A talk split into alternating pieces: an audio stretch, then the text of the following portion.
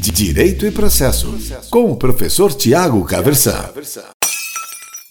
Hoje eu quero conversar com você brevemente sobre a natureza jurídica da prisão civil do devedor de alimentos. Vejam, a gente tem lá mais de uma via possível de efetivação da obrigação alimentar. A preferencial até é desconto em folha de pagamento para aqueles que são servidores públicos ou empregados, esse tipo de coisa.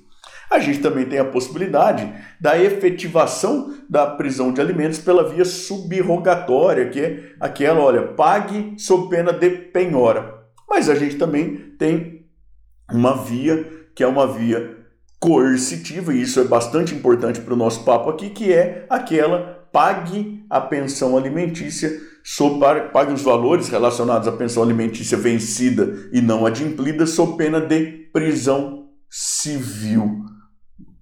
Né? E veja que essa é uma via que vale em relação aos três meses imediatamente anteriores à propositura judicial do pedido de efetivação, do pedido de execução e mais aquilo que se vencer aí ao longo do trâmite do procedimento, tá certo? Agora, veja, tem gente que olha isso e fala, nossa, então a, a prisão civil é no Brasil, ainda que excepcionalmente, uma medida de caráter executivo, é um jeito de executar. Nossa, que coisa antiga, que coisa arcaica, né? Assim como os antigos romanos, né? O cara podia virar escravo, por exemplo, temporariamente ou até o resto da vida, de repente, se ele tivesse aí uma dívida que ele não tivesse patrimônio suficiente para fazer frente a essa obrigação e tudo mais. Estamos vivendo aqui, tem é, tipo aquele meme, né? É, escrevo à mão, assim como faziam os, os astecas e os incas, né? Aqui nós estamos vivendo como,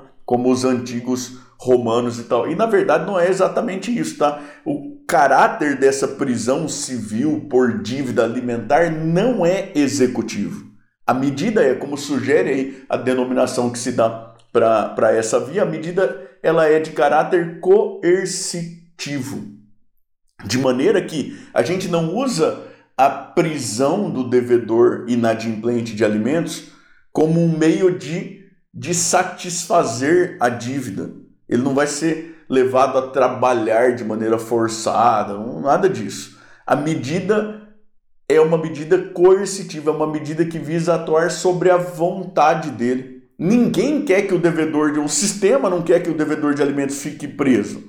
O que se pretende é que o risco de ser levado à prisão leve ele a fazer tudo que tiver ao alcance dele para pagar o valor da obrigação alimentar, porque aqui alguém depende daquele valor para sobreviver de maneira minimamente digna. A ideia é essa. Né? Tanto é verdade que se admite como defesa nessa execução pela via coercitiva a justificativa. Que justificativa? A justificativa da absoluta impossibilidade de fazer o pagamento. Estou inadimplente, mas estou inadimplente porque, para mim, por circunstâncias X, Y, Z, é absolutamente impossível que manter esses pagamentos em dia.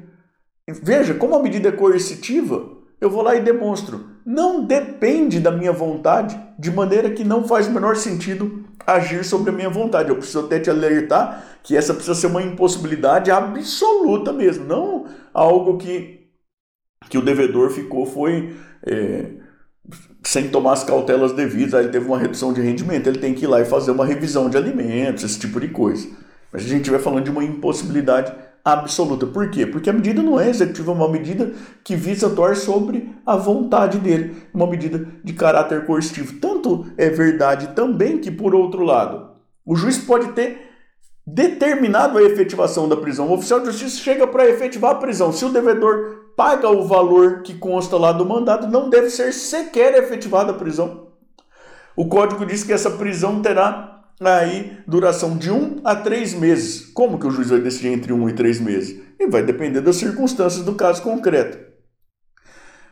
O juiz eventualmente fixou em três meses, período máximo. Foi efetivada a prisão dois dias depois, alguém pagou aquele valor. Deve ser imediatamente levantada a medida da prisão. Deve ser suspensa aí essa prisão civil. Por quê? Porque não tem mais sentido atuar sobre a vontade do devedor. A medida já alcançou a sua finalidade. De novo, chega para ser efetivado, tem o pagamento da ordem, não deve ser sequer efetivada. A medida oficial vai certifica e a medida antes de ser efetivada atingiu a sua finalidade. Na realidade, é bem esse o objetivo dela. Então, a prisão civil do devedor de alimentos, tecnicamente falando, ela não tem natureza jurídica de medida executiva, ela não tem nada a ver com aquilo que acontecia lá entre os romanos, entre outros povos, que é de cercear a liberdade da pessoa como um meio de satisfação de um crédito. Não é absolutamente isso. A natureza jurídica entre nós é de medida coercitiva.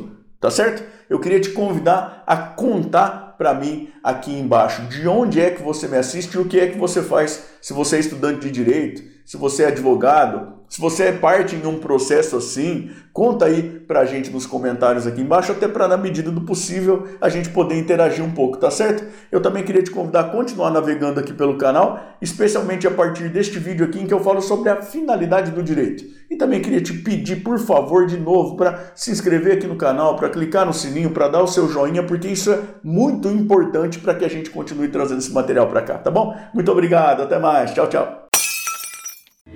Direito e Processo, com o professor Tiago Caversan.